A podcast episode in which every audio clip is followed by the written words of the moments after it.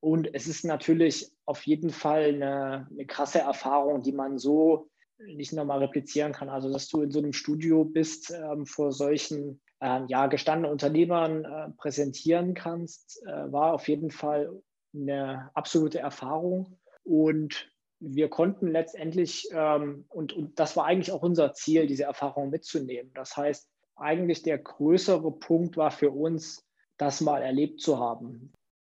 Ja, hallo und herzlich willkommen zur neuen Folge von Hashtag Fitnessindustrie, der Podcast über die deutsche Fitnessbranche.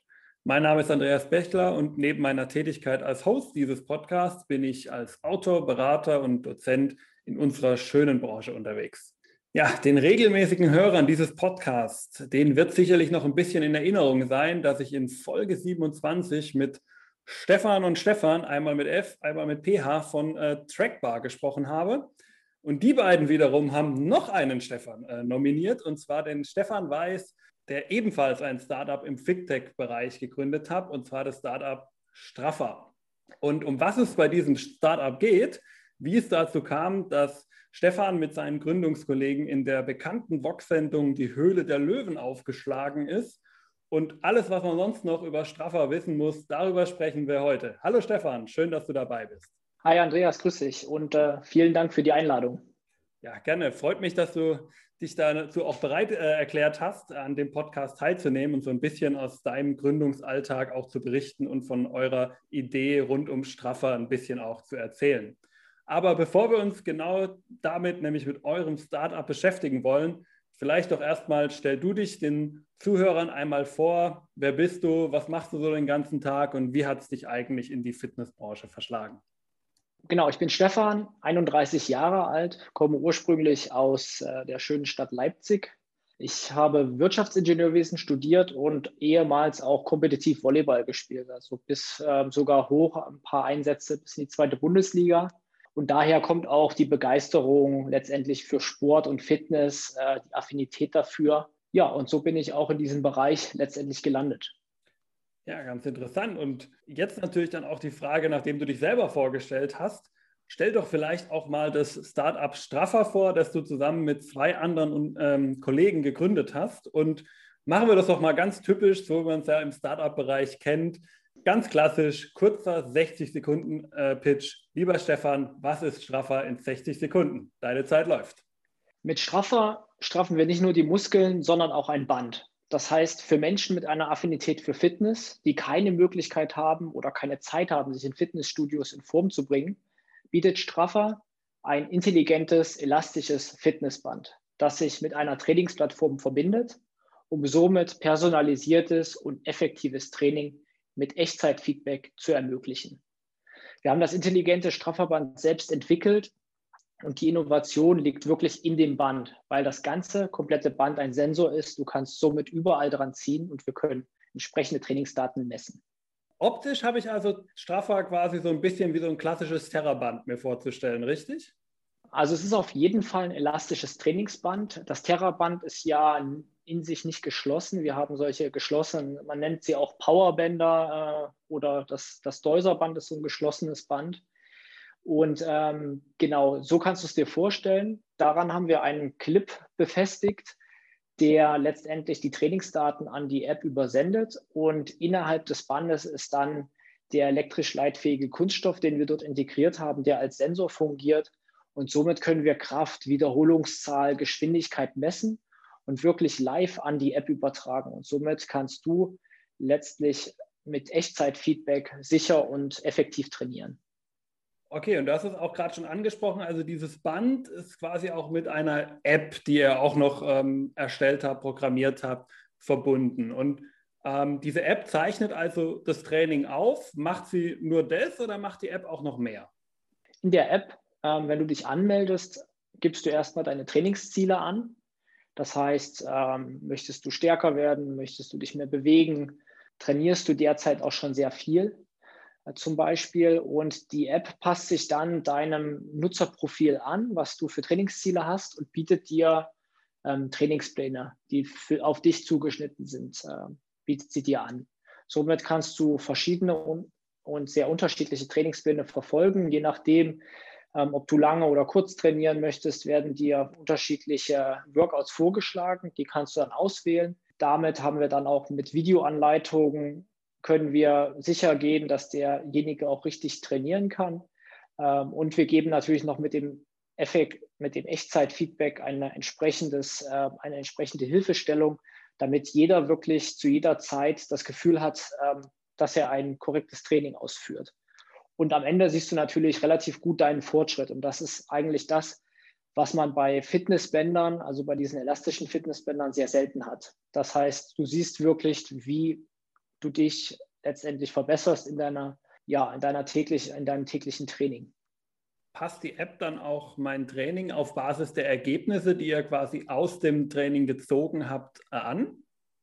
Genau, das ist ähm, eines der Funktionen. Das heißt, äh, wir sehen natürlich, was du trainierst und wie du trainiert hast. Das heißt, wenn du zum Beispiel mit ein paar Übungen Probleme hast, ähm, wenn du vielleicht auch ein zum Beispiel eine Übung übersprungen hast oder wenn du eine Übung sehr, sehr gut ausführst und vielleicht sogar noch ein paar mehr Wiederholungen machst, sieht das die App, erkennt das und kann dann wieder die Trainingspläne entsprechend anpassen. Das heißt, ähm, da läuft schon relativ viel digital im Hintergrund. Derzeit ist die, ist die App in den Basisfunktionen freigeschalten und ähm, genau solche Funktionen schalten wir nach und nach immer mit dem Nutzer ja, mit dem Nutzer weiter frei. Somit kannst du dann wirklich, hast du fast ein Erlebnis wie bei einem Personal Trainer, ähm, der ständig das Training, den Trainingsplan auch deinen persönlichen Fortschritt anpasst. Okay, und für wen würdest du sagen, ist das Produkt von euch gemacht? Also zielt ihr eher auf so den klassischen B2C-Markt ab oder sind auch eventuell die B2B-Kunden für euch interessant? Also wer ist denn eure Zielgruppe mit dem Produkt von Straffer? Also unsere Zielgruppe, wir richten uns schon an Endkunden, das heißt eher im B2C-Bereich. Ähm, Menschen, die Fitnessaffinität haben, aber jetzt keine Gym-Freaks, äh, so nennen wir sie meistens. Das heißt, die einfach ähm, vielleicht schon eine Sportart, ob es jetzt Fußball, Volleyball, Handball ähm, etc. ist oder ähm, Yoga, die schon eine Sportart ausführen, aber genau wissen, dass es eigentlich, ähm, wenn man zum Beispiel auch nur ähm, läuft, äh, sehr einseitig schnell sehr einseitig wird und einfach nicht die Zeit haben, sich noch ähm, in einem Fitnessstudio aufzuhalten oder sehr viel unterwegs sind. Und genau das ist unsere Zielgruppe. Das heißt, die einfach noch äh, das, das bisschen mehr Ausgleich benötigen oder einfach auch sagen, sie möchten mehr trainieren. Im B2B-Bereich sehen wir durchaus auch Möglichkeiten, ähm, da wir derzeit auch ähm, Trainingspläne von Physiotherapeuten und Personal Trainern auf unserer App anbieten. Diesen Bereich wollen wir auch noch weiter ausbauen. Ähm, da sehen wir vor allem in der Zukunft ähm, große Möglichkeiten. Okay, und ähm, was kostet denn der ganze Spaß dann? Also ich meine, im Moment haben wir ja relativ viele Angebote auf dem Markt, natürlich auch bedingt durch Corona, die natürlich auch so wie ihr die Home-Fitness-Zielgruppe dann im Endeffekt ansprecht. Und wie sieht da bei euch dann das Preismodell aus? Also kostet, was kostet das Gerät? Kostet es vielleicht auch eine Mitgliedschaft danach, wenn ich die App in vollem Umfang nutzen wollen? Wie ist da so eure Preisgestaltung? Das Strafverband inklusive der App verkaufen wir derzeit für 99 Euro. Das heißt, ähm, du kannst ähm, das Band mit der App koppeln, bekommst alle Trainingspläne, alle Auswertungen direkt auf dein Telefon, ähm, alles personalisiert und digital unterstützt für den entsprechenden Preis. Die App, die derzeit im ähm, App Store zur Verfügung steht, kann man auch downloaden. Man kann auch tatsächlich mit einem klassischen Trainingsband entsprechend trainieren. Die ist frei zur Verfügung. Ähm, wir sehen Möglichkeiten, ähm, hinsichtlich Pro-Features, dass wir auch eine Monetarisierung der App als Möglichkeit sehen. Allerdings haben wir uns immer als Ziel gesetzt, ba alle Basisfunktionen, die derzeit zur Verfügung stehen, auch frei zur Verfügung stehen zu lassen. Okay, ja, interessant zu sehen. Dann seid ihr damit ja auch, glaube ich, bei den äh, Home-Fitness-Geräten durchaus im normalen Bereich. Ähm, aber vielleicht da auch dann die Frage, was äh, kommt denn vielleicht auch noch auf äh, uns als potenzielle Nutzer in Zukunft zu? Also welche Features plant ihr vielleicht auch noch in Zukunft einzuführen? Ähm, das ist eine gute Frage. Also das eines unserer Hauptaugenmerke ist die Personalisierung und weitere Personalisierung des Trainings. Ähm, wie es viele Endkunden wahrscheinlich auch bei ähm, Netflix und Co. erleben. Das heißt, dass du bestimmte Trainingspläne folgst, wie du zum Beispiel Filme schaust und wir dann noch viel genauer vorschlagen können, welche Trainingspläne zu dir passen und welche du präferieren würdest. Und ähm, das Zweite ist ähm, definitiv, dass wir noch ähm, sogenannte On-Demand-Trainings ähm, zur Verfügung stellen wollen, dass du wirklich mit einem Personal Trainer mittrainieren kannst, der dann auch nochmal live ähm, beziehungsweise real-life entsprechende Hinweise gibt zur jeweiligen Übung, ähm, weil wir sehen, dass ähm, Kunden dort schon eine sehr starke Präferenz haben, einfach mit jemandem ähm, digital zu trainieren. Dass es nicht einfach nur ein Trainingsplan ist, der vorgefertigt ist, sondern dass du mit jedem, mit einer Person wirklich mittrainierst. Okay, sehr spannend. Ja, also vielen Dank auf jeden Fall ähm, für die Vorstellung von euch und eurem Produkt. Und ich habe mich im Vorfeld natürlich auch, äh, ist ja dann quasi mein Job ja im Endeffekt auch mit euch beschäftigt und habe ein paar Interviews und Podcasts, die es auch schon mit euch gab, angehört und bin dabei auf die Info gestoßen, dass die Idee, die hinter Straffer steht, eigentlich doch schon ein paar Jahre auf dem Buckel hat. Also ähm, in einem Podcast hast du mal gesagt, dass die Idee ähm, im Grunde schon 2016 entstanden ist. Gegründet habt ihr euch ja am Ende erst 2019 und da liegen ja doch ein paar Jahre dazwischen. Und daher vielleicht so die Frage auch an dich, kannst du uns vielleicht auch mal durchführen, wie es so ähm, zu der Idee kam und wie dann euer äh, Weg dann im Grunde bis heute ging und warum es vielleicht auch ein bisschen Zeit gebraucht habt, bis ihr dann wirklich an den Start gegangen seid? Ja, auf jeden Fall. Das ist äh, tatsächlich spannend, finde ich, ähm, auch eine spannende Situation gewesen damals, 2016. Ähm, wir hatten die Idee eines ja, intelligenten Fitnessbands zunächst ähm, und haben uns damit auseinandergesetzt und haben dann viel mit Kunden, mit potenziellen Kunden gesprochen, haben an der Uni entwickelt und relativ schnell gesehen, dass es sehr viel Sinn macht, wenn man den Sensor innerhalb des Bandes platziert. Warum ist oder warum wollten wir das machen? Ähm, aus folgendem Grund. Wenn du die Nutzer gesehen hast, wie die in einem Band, mit einem Band trainieren, dann hast du ganz oft gesehen, dass die es weiter greifen, enger greifen, der Hand umwickeln, an die Tür klemmen, an einen Türanker. Und da haben wir sehr schnell gesehen, dass wenn du einen Sensor integrieren würdest ähm, oder an ein Band hängen würdest, was jetzt wie eine Art Kofferwaage funktionieren würde, also nur an einem Punkt misst, dass das schon ziemlich also ja, eigentlich nicht dem Training entspricht, was man eigentlich ausführen möchte. Das heißt, das ist gar nicht so einfach dann zu bedienen. Du musst sehr viel mit dem Kunden kommunizieren oder mit dem Nutzer kommunizieren, wie er, wie er das Band halten muss und wie er trainieren muss, zusätzlich zu der Anleitung, die du ihm sowieso geben musst über die Trainingsausführung. Und diese Innovation, ähm, den Sensor in das Band zu integrieren, auch eine technische Innovation war. Also einen elektrisch leitfähigen Kunststoff haben wir letztendlich in das Band eingebracht. Ähm, das heißt, wir haben einen Kunststoff mit Metallpartikeln versetzt innen drin.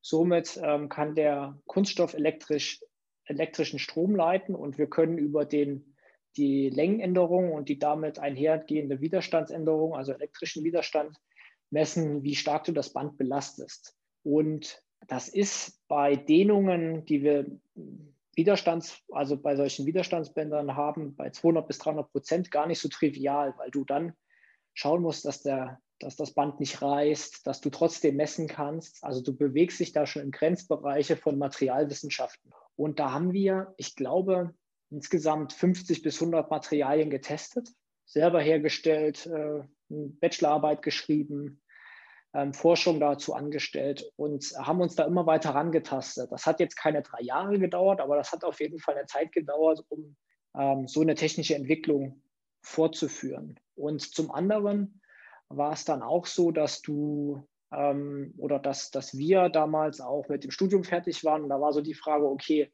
gründet man jetzt direkt, ohne dass wir jetzt wissen, ob das technisch überhaupt möglich ist oder ähm, arbeiten wir erstmal und arbeiten parallel daran. Und wir haben uns dann erstmal fürs Arbeiten entschieden, weil wir auch erstmal so ein bisschen Praxiserfahrung sammeln wollten und nicht direkt aus der Uni rausgründen wollten.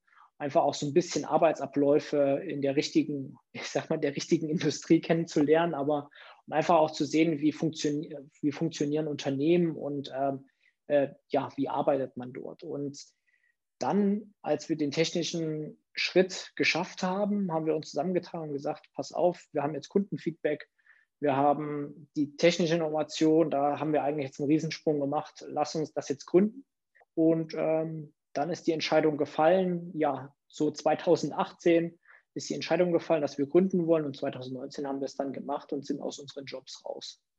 Ja, sehr interessant. Man merkt auf jeden Fall, bei euch steckt da durchaus eine richtige Menge an Entwicklungsaufwand dahinter. Und das war auf jeden Fall, glaube ich, nicht ganz so trivial, äh, da einfach nur ein Band rauszubringen, sondern da musstet ihr euch schon mit einem gewissen Gehirnschmalz eine Weile hinhocken und äh, darüber nachdenken.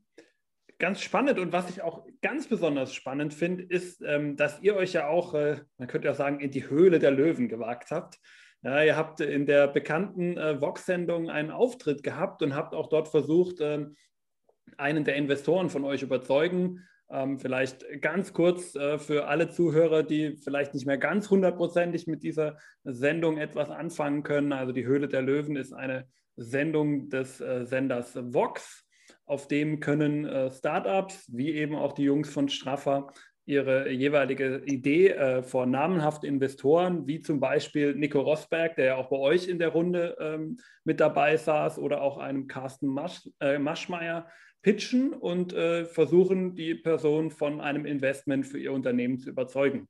Und die Sendung gibt es mittlerweile schon in der zehnten Staffel, also hat auch schon einiges auf dem Buckel und hat auch eine ganze Menge interessanter Startups schon gesehen. Und da vielleicht auch wieder, um dann zu euch zurückzukommen, äh, so ein bisschen die Frage, wie habe ich mir denn das praktisch vorzustellen, wenn man als Startup in dieser Sendung auftritt? Also wird man da angefragt? Muss man sich da bewerben? Wie kommt man denn überhaupt in die Höhle der Löwen rein?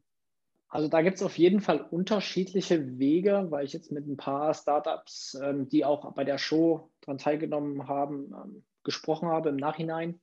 Ähm, es sind ganz unterschiedliche Wege. Manchmal ähm, kommen sie auf Messen auf äh, die Startups zu. Also das ist zum Beispiel die ISPO relativ prädestiniert dafür. Da gibt es ja auch einen Startup-Bereich äh, auf der ISPO. Ähm, auf diversen Messen ähm, kommen sie auf dich zu. Äh, du kannst angerufen werden. Also es ist dann eher so, dass sie proaktiv äh, mit dir sprechen. Aber du kannst dich natürlich auch über, ich glaube, Sony Pictures entsprechend bewerben mit einem kurzen Pitch um dann bei der Show dabei zu sein, wenn sie noch nicht auf dich aufmerksam äh, geworden sind. Bei uns war es so, dass sie uns mehrmals kontaktiert haben. Ähm, damals hatten wir uns auch angerufen. Das war dann tatsächlich noch so in 2018 für die Staffel davor, bevor wir dann letztendlich ähm, tatsächlich aufgetreten sind. Da waren wir aber noch ähm, zu früh. Also da war der Prototyp echt noch relativ groß, äh, hat noch gar nicht, also hat zwar funktioniert, aber noch nicht so mega gut, sah noch nicht so schick aus. Und ähm, da haben wir letztendlich damals gesagt, okay, das ist für uns ein bisschen zu früh ähm, und wollten dann die nächste Staffel und haben uns dann darauf entsprechend vorbereitet, äh, sind im Austausch geblieben und ja, dann sind wir glücklicherweise reingekommen. Und dann ging die, die Reise in die Hülle der Löwen sozusagen los. Okay, also ganz interessant. Und ähm, wie sieht das dann, dann aus? Du hast ja schon angesprochen, die Reise in die Höhle der Löwen. Und wie sieht es denn dann vor Ort aus? Also wie hat man sich so einen Drehtag vorzustellen? Also wenn ich richtig im Kopf noch habe, im März äh, letzten Jahres, also äh, nicht im März, Entschuldigung, im Herbst äh, letzten Jahres, also Herbst 2020, wart ihr dann wirklich in der Sendung präsent und man hat euch wirklich äh, euren Pitch anschauen können? Aber wie man es ja von so Sendungen kennt, das passiert ja wahrscheinlich schon viel früher. Also wie war denn da so der Ablauf, äh, den ihr da durchgemacht habt? Genau, also ähm, nach der Bewerbung, du durchläufst natürlich schon einen Bewerbungsprozess, ähm, hast einen Fragebogen, du pitchst mal kurz in einem Video, musst es so ein bisschen vorbereiten. Ähm, also du, es gibt schon mehrere Entscheidungsstufen, die man so durchlaufen muss. Dann hatten wir, glaube ich, die Zusage bekommen, was mich also im, im Jahr 2019, so im Spätherbst oder Winter eigentlich, ähm, dass wir für die neue Sendung ähm, in Frage kommen und dass wir pitchen können. Das ist immer keine richtig hundertprozentige Zusage, aber ähm, ja, Sie haben halt gesagt, wir sagen euch zu und ihr, ihr werdet dann bei der Höhle der Löwen auftreten können. Äh, wir sind dann im Februar, glaube ich, ähm, hatten wir den Auftritt. Das war bei uns tatsächlich eine absolute Hochzeit, weil wir hatten noch eine Kickstarter-Kampagne, wo wir ähm, unser Strafverband vorverkauft haben, dann mit Hülle der Löwen das vorbereiten. Corona war gerade so ein bisschen am An, im Anmarsch. Äh, das war schon eine spannende Zeit. Und tatsächlich ging das auch relativ kurzfristig dann. Also das war dann so ein bisschen, ähm, ja, in zwei Wochen oder in einer Woche tretet ihr auf. Ähm, dann wurde nochmal der Pitch abgestimmt, was wir brauchen, Bühnenbild etc. Ja, und dann fährst du nach Köln und ähm, dort in das Studio. Wir waren sehr, sehr früh dran. Ich glaube, um 5.30 Uhr oder sowas mussten wir vor Ort sein. Dann ähm, bereitest du dich vor, wird nochmal ein bisschen abgestimmt, was, was wann passiert. Ähm, wir haben auch davor nochmal unsere Bänder dort vorbereitet und so weiter, damit das auch technisch alles klappt. Ähm, konnten das aber nicht, äh, sage ich mal, äh, ja, vorbereiten, also im Studio selbst, sondern du warst eigentlich immer nur außenrum und hast das Bühnenbild gar nicht gesehen. Und dann waren noch ein paar Interviews vorweg und dann bist du praktisch ähm, zehn, zehn Minuten, also du siehst die Löwen auch davor nicht. Das ist die sollen sich nicht mit einem ähm, Startup irgendwie beschäftigen können, bevor sie es sehen. Also es ist wirklich das erste Mal, wenn du auftrittst, dass sie das dass sie dich als Gründer und das Startup sowieso kennenlernen. Das heißt, sie haben auch keine Informationen davor. Und ähm, dann guckst du dir noch einmal das Bühnenbild an, schaust dir an, wo du stehen musst, wenn du durch diese Tür läufst. Und dann ähm, nach fünf Minuten geht es praktisch dann los und du läufst rein und pitchst. Und ähm, der Pitch ist auf jeden Fall, ähm, den probst du natürlich bis zum Erbrechen vor und zurück durch. Also den willst du natürlich direkt abliefern. Das äh, hat auch relativ gut funktioniert, glaube ich, ohne, ohne größeres Stocken. Und wenn du das dann hinter dir gebracht hast, dann geht es eigentlich erst richtig los, weil dann kommt der Frage- und Antwortteil. Der ging bei uns, glaube ich, anderthalb, zwei Stunden ungefähr. Also du stehst ähm, tatsächlich auf der Bühne oder auf, in diesem Setting und stehst den Löwen anderthalb Stunden, zwei Stunden Frage und Antwort mit allen Unternehmenszahlen. Ähm, wir haben da auf jeden Fall relativ offen auch über alles gesprochen, ähm, was unsere Entwicklung anging, ähm, ja, wie, wie der derzeitige Stand ist. Und dann wird über den Markt, über die Entwicklung, über Vertriebskanäle, über die Bewertung des Startups gesprochen. Ähm, eigentlich ja Gespräche, die man auch tatsächlich im richtigen Leben sozusagen ähm, mit Investoren führt.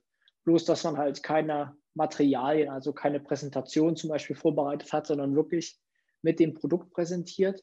Und genau, Nico Rosberg hat ja letztendlich auch unser Band äh, probiert und ähm, ausprobiert und getestet. Und da haben wir auch super Feedback dazu bekommen. Das war für uns auch äh, eines der wichtigsten Punkte, dass das Produkt letztendlich ähm, gut rüberkommt, weil es zu der Zeit auch noch ein Prototyp war, muss man sagen. Also wir haben da alles äh, in die Wege geleitet, um funktionierende Prototypen in einem Studio ähm, hinzubekommen und haben das auch geschafft, Gott sei Dank. Genau, und du machst ja natürlich davor so, funktioniert die Bluetooth-Verbindung und so weiter und so fort. Aber letztendlich, wenn du gepitcht hast, du bekommst am Ende nichts mehr von den Kameras mit, du bist so fokussiert, ähm, da gehen die anderthalb Stunden wie im Flug vorbei. Genau so ist das letztendlich abgelaufen in, dem, in, dem, in der Höhle der Löwen. Ja, aber man merkt schon, dass es also durchaus sehr ausführlich auch ist, äh, wie da die Löwen dann quasi wirklich die Startups so ein bisschen, was ja auch ihr Job als Investor ist, auseinandernehmen und so ein bisschen wirklich auch jede Einzelheit wissen müssen und das dann quasi im, äh, in dem Format natürlich schon ein bisschen gekürzt ist und ihr in Wirklichkeit viel mehr eigentlich preisgeben äh, müsst denen gegenüber, als jetzt in der Sendung es natürlich auch rüberkommt, die natürlich aber ja das Ganze auch zwangsläufig zusammenschneiden muss. Sonst könnte man ja nur ein Startup pro Sendung machen. Das wäre wahrscheinlich ein bisschen langweilig irgendwann auch für die Zuhörer. Und wie war denn für euch das Ergebnis aus äh, der Höhle der Löwen? Also konntet ihr einen Investor dort gewinnen? Investor haben wir nicht gewinnen können. Ähm, es war kurz davor, also ein bisschen im, im, im Nachhinein kommt es ein bisschen anders rüber, als wir es wahrgenommen haben vor Ort. Ähm, es war schon, es ging schon ein bisschen hin und her, aber wir konnten uns letztendlich dort in der Höhle der Löwen ähm, nicht einigen, beziehungsweise haben keinen Investor dort bekommen. Die Erfahrung war allerdings äh, auf jeden Fall positiv. Also das äh, Feedback hinsichtlich Produkt, Team war extrem gut, ähm, was wir aus den anderthalb Stunden da rausnehmen konnten. Und es ist natürlich auf jeden Fall eine, eine krasse Erfahrung, die man so nicht nochmal replizieren kann. Also, dass du in so einem Studio bist ähm, vor solchen ähm, ja, gestandene Unternehmern äh, präsentieren kannst, äh, war auf jeden Fall eine absolute Erfahrung. Und wir konnten letztendlich, ähm, und, und das war eigentlich auch unser Ziel, diese Erfahrung mitzunehmen. Das heißt, es ging, wir sind natürlich aufgrund eines Investments hingegangen, aber eigentlich der größere Punkt war für uns, das mal erlebt zu haben, weil wir gedacht haben, okay, so ein Produkt, was man anfassen kann, was man mit einer App verbindet, kann man cool in so einem Format auch mal präsentieren. Und das war unser Ziel, das mal mitzumachen und unser Produkt auch einer größeren Masse vorzustellen und einfach auch diese Erfahrung mal zu sehen, wie das ist, praktisch vor der Kamera zu stehen. Und das ähm, ja, würde ich auf jeden Fall auch immer wieder machen. Also das war schon eine ganz coole Sache. Okay, schade jetzt zwar, dass es nicht geklappt hat, aber ich denke, du hast ja gesagt, die Erfahrung war es auf jeden Fall wert. Aber wie würdest du jetzt, also du hast gesagt, okay, euer Produkt haben sie durchaus auch angenommen und fanden, waren auch wirklich interessiert daran. Wie würdest du allgemein so die Bereitschaft unter den Löwen als Investoren einschätzen, sich auf Ideen aus der Fitnessbranche auch wirklich einzulassen und sich wirklich auch zu beschäftigen? Also wird die Branche auch von solchen Personen ernst genommen? Ernst genommen auf jeden Fall. Also ich glaube, gerade deswegen, weil sich viele der Löwen auch ähm, selber damit identifizieren als potenzielle Kunden, ähm, ist das auf jeden Fall ein Thema, was sie interessiert. Das hat man definitiv mitgenommen, also sowohl bei unserem Produkt, man sieht es aber auch bei anderen Fitness- und Sportprodukten, dass die Löwen da sehr bereit sind, auch mit Sport äh, vorzuturnen, sage ich mal. Das auf jeden Fall. Also sie nehmen auch die Branche sehr ernst. Ich glaube, der Respekt vor dem Markt ist extrem hoch, weil natürlich der Markt extrem, ich, ich, will ich würde nicht sagen überlaufen ist, aber es gibt sehr viele Lösungen im Fitnessbereich. Und da ist es natürlich dann ähm, daran, also ob du die Vertriebskanäle hast, wie du das Marketing aufbaust, was hast du für eine Strategie dahinter, in die breite Masse zu gehen. Und da haben die Löwen auf jeden Fall berechtigterweise, wie jeder Investor, auch einen, einen extremen Respekt davor, weil der Markt natürlich auch extrem große Player hat, der sich super schnell dreht. Das ja, ist natürlich zum, ja, das ist Herausforderung und aber auch, ich sag mal, Potenzial zugleich. Weil wenn du es schaffst, jemanden zu überzeugen, dann sieht man auf jeden Fall auch auf dem Markt, dass du mit, mit guten Lösungen auch entsprechend ähm, Investoren, größere Investoren auch wirklich überzeugen kannst, ähm, entsprechendes Geld zu investieren. Also genau, das ist irgendwie Herausforderung und, und, und Möglichkeit zugleich, so ein bisschen der Fitnessbereich auf jeden Fall. Okay, und auch wenn es jetzt ähm, ja nicht für das Investment gereicht hat, aber was würdest du sagen, war so das Learning, das du vielleicht auch aus dieser ähm, ganzen, ähm, aus dem ganzen Weg zur Sendung, aus der Sendung selbst dann auch ziehen konntest, was du jetzt so auch für dein zukünftiges äh, Leben als Startup-Gründer mitnehmen kannst? Das ist eine gute Frage, weil, äh, genau wie du schon gesagt hast, wir, wir haben es ja letztendlich äh, nicht zu einem Invest äh, geschafft. Da nimmt man natürlich viel mit und überlegt sich, warum das äh, nicht vielleicht äh, geklappt hat oder was man hätte besser machen können. Ich glaube, es ist, was wir auf jeden Fall für uns äh, mitgenommen haben, ist, ähm, dass es extrem stark darauf ankommt, ähm, ja, was für, für, eine Story erzählst du letztendlich und ähm, wie kannst du dich auch selbst verkaufen, beziehungsweise das Unternehmen ähm, so gut es geht darstellt, wie, wie pitcht man, wie, äh, wie stellt man das Produkt selbst dar, für für eine Geschichte erzählt man dahinter. Das sind schon Learnings, die man mitgenommen hat, wo man jetzt auch, glaube ich, ähm, nicht sagen kann, dass man dann äh, direkt danach besser wird, aber was man, wo wir jetzt intern auch stärker darauf achten, wie wir solche Sachen kommunizieren und ähm, wie wir uns da selber Stück für Stück verbessern können. Und ich glaube, das ist so ein Learning, was wir da mitgenommen haben, auch wenn wir da jetzt noch nicht super gut da drin geworden sind, aber das äh, nehmen wir praktisch als, als Prozess mit. Apropos Story und Geschichte, wo du das gerade erwähnst, kommt mir auch noch so eine weitere Frage in den Kopf. Habt ihr vielleicht auch beobachten können, dass du auch, ähm, nach dieser Sendung bei euch auch vielleicht so ein erhöhter ähm, Bekanntheitsgrad eingesetzt hat und ein erhöhtes Interesse vielleicht für euch und euer Produkt? Also hat sich auch in dem Punkt für euch vielleicht positiv entwickelt? Das auf jeden Fall. Ne? Also die Sendung sehen ja extrem viele Menschen. Ich glaube, die Einschaltquote ist an dem Tag selbst irgendwie zwei Millionen oder sowas. Ähm, das, und ähm, also der Ansturm auf die Seite, auf unsere Landingpage und auch E-Mail, Instagram etc. ist extrem ähm, nach dem, kurz nach oder beziehungsweise beim Auftritt natürlich, aber auch in den Wochen danach. Ähm, das merkt man schon äh, unser Thema war es ja tatsächlich, dass wir das Produkt, also wir waren gerade voll in der Produktion und hatten dann auch noch mal so ein paar kleinere Rückschläge durch die Corona-Situation, wo es zur Verzögerung gekommen sind, ist. Ähm, das heißt, wir konnten das Produkt leider dann noch gar nicht ausliefern. Aber ähm, der Bekanntheit hat das auf jeden Fall natürlich geholfen und auch das positive Feedback in der Show hinsichtlich des Produkts hat auf jeden Fall geholfen, dass das Produkt entsprechende Aufmerksamkeit bekommen hat. Ja, sehr interessant. Eine letzte Frage noch zur Höhle der Löwen.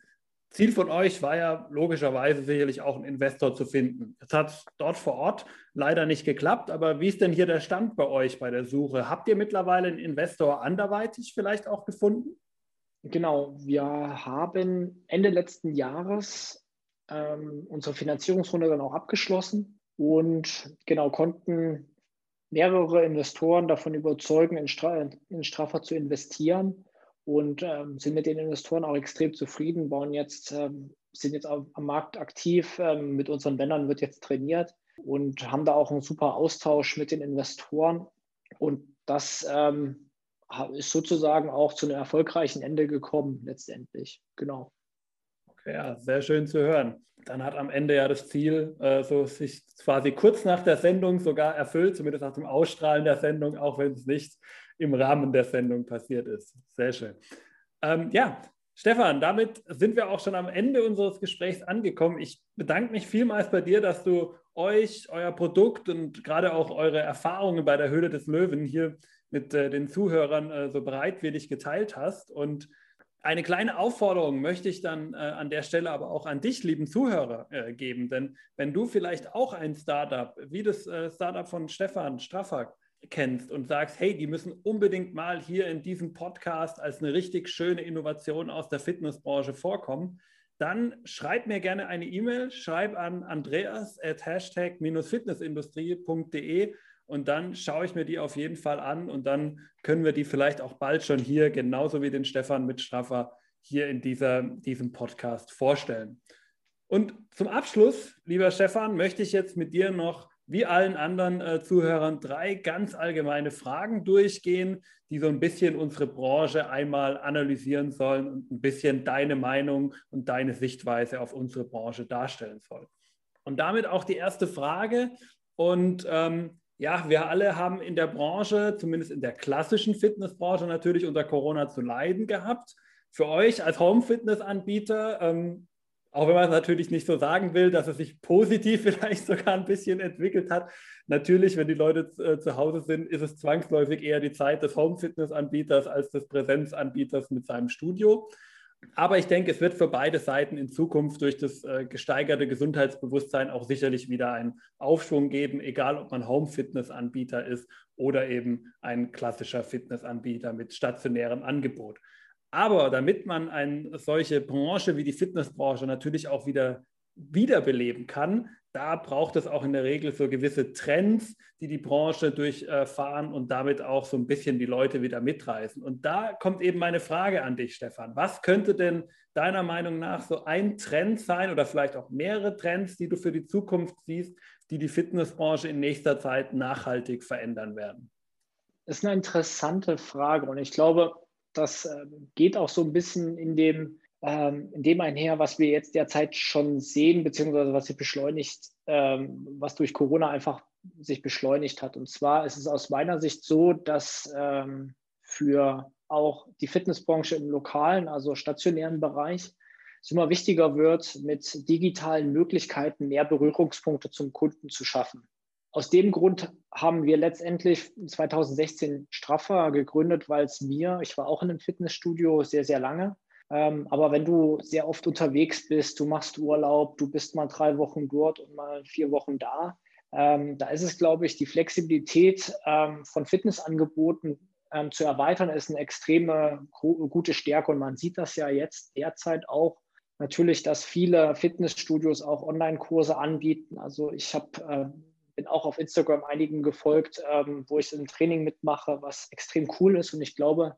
ähm, solche Angebote auch zukünftig, wenn die Fitnessstudios wieder auf sind, ähm, zu ermöglichen, dem Kunden zu ermöglichen, um auch digital mit dabei zu sein und trotzdem interagieren zu können, wenn man vielleicht nicht da ist oder wenn man vielleicht um 9 Uhr es nicht mehr ins Fitnessstudio schafft, um dann noch ja, dem Kunden einen Mehrwert zu bieten. Ich glaube, das sind ähm, ja extrem gute, auch, auch positive Trends, die wir daraus auslesen konnten und wo ich äh, eine Entwicklung sehe, die auf jeden Fall auch positiv zu bewerten ist, auf beiden Seiten.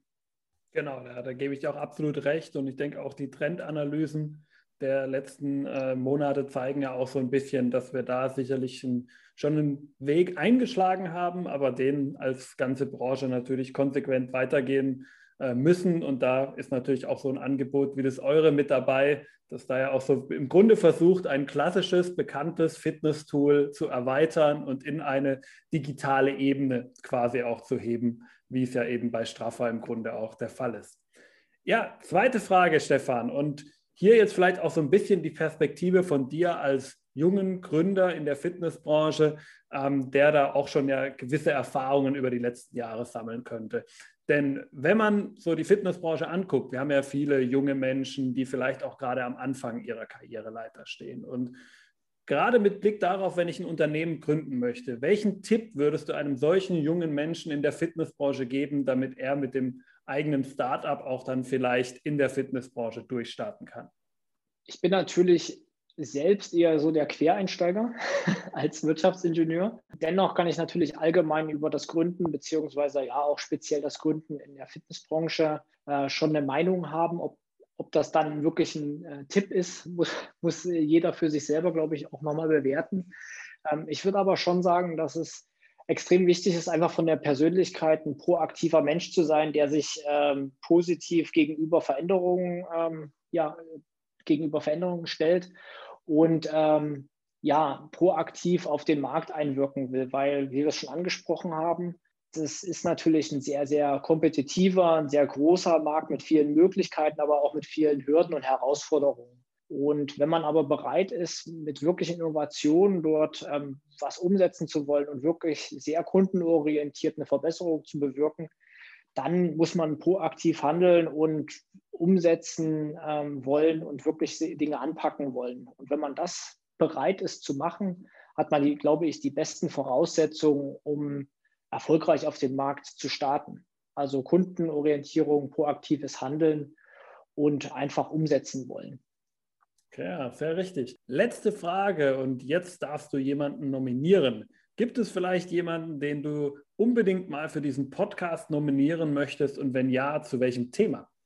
Ich äh, würde den äh, Richard von der, äh, die die App äh, Movia entwickelt haben. Das ist eine spielerische App. Ähm, auf Grundlage von Machine Learning kann man dort Fitness ähm, ja, sich fit, fit betätigen ähm, auf eine spielerische Art und Weise. Ich glaube, das ist auch ein großer Trend, der auf dem Markt ähm, ja, hervorgekommen ist, äh, dass man über Gamification-Ansätze sich fit hält.